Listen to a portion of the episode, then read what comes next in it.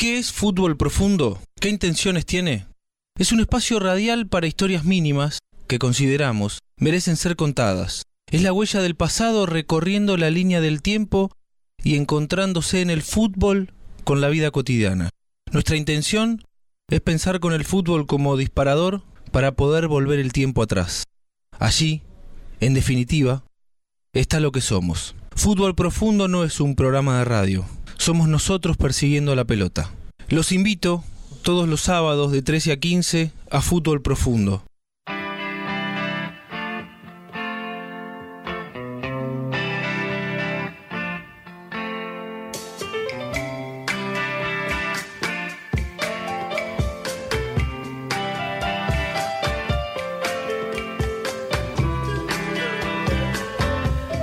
Para nosotros es importante, en cada ocasión en la que abrimos la puerta de nuestro fútbol profundo de los sábados, lo primero que hacemos es agradecer. Hay un grupo de firmas que con su apoyo nos permiten seguir persiguiendo a la pelota, como cuando éramos pibes. Narodi Dietética, con su nueva sucursal en Avenida 1 entre 58 y 59, Pizzería Bachi, Daniel Fernández Construcciones, Farmacia de Roce, Vía Óptica, MIT Parrilla, en el Parque Cívico en Berizo. Pueden hacer reservas por WhatsApp al 221 602 7611. Laboratorios Plásticos, Sociedad Anónima, NOA, Patas de Cerdo y Ternera, el almacén de clásicos, la mejor opción para cenar viernes y sábado en Villaliza. Arroba almacén de clásicos en Instagram. Reservas al 11 27 38 92 89. Mármolesago, la Fundación Argentina Social, Cru, Bar de Vinos, en el patio gastronómico del Estadio 1, Olimpo Spa, Building Towers, lo de Toto Carnes en Villaliza, frente a las Torres, calle 3, número 378, arroba lo de Toto Carnes, en el corazón de Citibel, para arreglar tu celular o comprar accesorios, Globotech, 13A, Casi Cantilo, Parrilla al Paso, Don Orlando, en la Rambla de 72 y 26, el Bodegón Mediterráneo, 71, 16 y 17, y Cervecería Cinco Sabios. Innovar para mejorar tu vida. Esa es nuestra búsqueda al diseñar un building. Porque en el deseo de crear no existen límites para alcanzar el punto que soñamos. Building, el punto más alto. www.buildingtower.com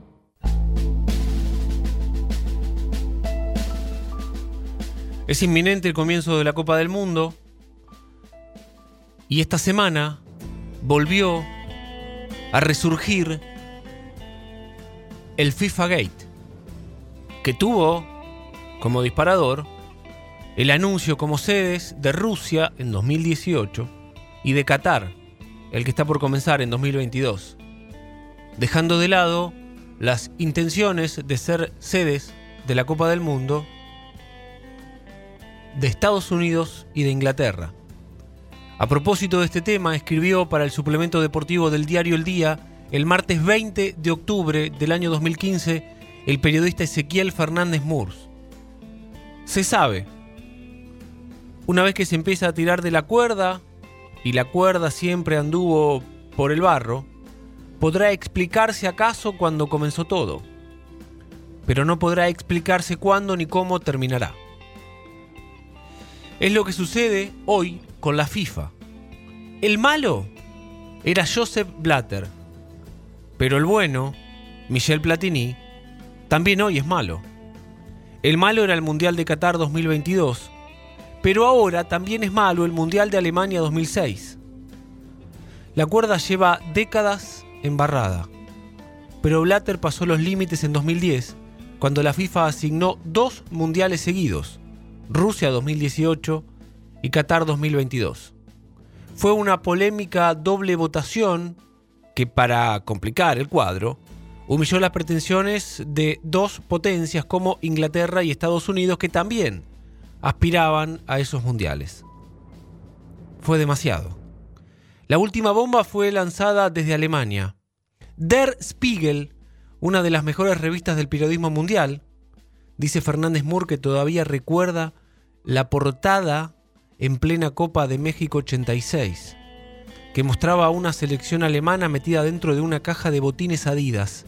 El título decía El deporte comprado. El informe se metía contra una de las marcas intocables del prestigio alemán, como lo era Adidas, hasta antes de ser vendida a capitales extranjeros. La historia de Adidas, en realidad, estaba llena de manchas, de incidentes, de espionaje y marketing desleal para reinar en el deporte. Hay que leer el libro FIFA Mafia del periodista alemán Thomas Kistner, informarse por qué la agencia de marketing IICL creada por Horst Dassler terminó siendo una agencia de sobornos. Pero la Adidas de Dassler, de Dassler aún así, era intocable cuando la revista Der Spiegel se animó a publicar esa tapa. Der Spiegel publicó que Alemania ganó la sede del Mundial 2006 gracias a una supuesta caja negra del comité organizador que lideraba Franz Beckenbauer y que permitió comprar el voto de cuatro representantes asiáticos del comité ejecutivo de la FIFA. Fueron claves para terminar ganándole la puja 12 a 11 a Sudáfrica, que era la favorita porque Blatter quería regalarle el Mundial a Nelson Mandela y a los votos que le daba al continente africano. El artículo, y este es el dato nuevo, habla de cómo se le devolvieron 10.3 millones de francos suizos, unos 6 millones y medio de euros, a uno de los aportantes a la caja negra, Robert Louis Dreyfus, que entonces era jefe de Adidas. Beckenbauer y la Federación Alemana de Fútbol desmintieron todo, pero la Fiscalía de Frankfurt anunció que evalúa si debe abrir una investigación formal sobre la denuncia. Platini sugirió a Le Monde que no descarta que Blatter sea el responsable de todas las últimas filtraciones. Si caigo yo, caemos todos. Un repaso de Alemania 2006 nos permite ver que ya en 2003 el propio Beckenbauer tuvo que desmentir rumores de corrupción. Una buena prensa alemana señaló especialmente al representante de Túnez, al de Tailandia y al de Malta, junto con el, de Trinidad y Tobago, el inefable Jack Warner, aunque otros indicaban como cuarto hombre de la historia al catarí Mohammed bin Haman o al surcoreano Cheng Son Kon. Se hicieron giras de Bayern Múnich a cambio de votos gestiones con la empresa suiza CWL del ex jugador alemán Gunther Netzer, sesión sin cargo de derechos de TV y giros de dinero a los interesados. Buena parte de esta historia la había contado en 2007 el propio Kirchner. Y él mismo la escribió en su libro de 2015, FIFA Mafia. Kirchner Habló de los millones que planeaba ganar el magnate de televisión Leo Kirch, luego quebrado, de la tarea sucia encomendada a Fedor Radman, ex director de publicidad de Adidas, y contó que todavía faltaba un voto. El detalle de una última maniobra que puede parecer ridícula, pero que intentaremos contar seriamente. En la medianoche del 5 de junio del año 2000, en el Dolder Grand Hotel de Zurich, a solo horas de la votación de la sede de Alemania 2006, apareció un sobre con un fax debajo de la puerta de la habitación de siete miembros del comité ejecutivo de la FIFA. El neozelandés Charles Dempsey, de 86 años, presidente de la Confederación de Oceanía, se asustó. Ya había recibido llamadas telefónicas de Mandela pidiéndole que votara por Sudáfrica y del canciller pidiendo que votara por Alemania. Horas después, Dempsey fue a la votación. En la primera ronda, Alemania recibió 10 votos. Sudáfrica 6, Inglaterra 5 y Marruecos 2, quedando así eliminada. En la segunda, hubo empate en 11 entre Alemania, apoyada por Europa y Asia, y Sudáfrica, apoyada por Conmebol, CONCACAF y África. Inglaterra, con dos votos, Dempsey y el escocés David Will, fue eliminada. En la tercera ronda, se sabía, Will votaría por Alemania y Dempsey tenía órdenes de la primer ministro de Nueva Zelanda de votar por Sudáfrica, pero desapareció de la sala.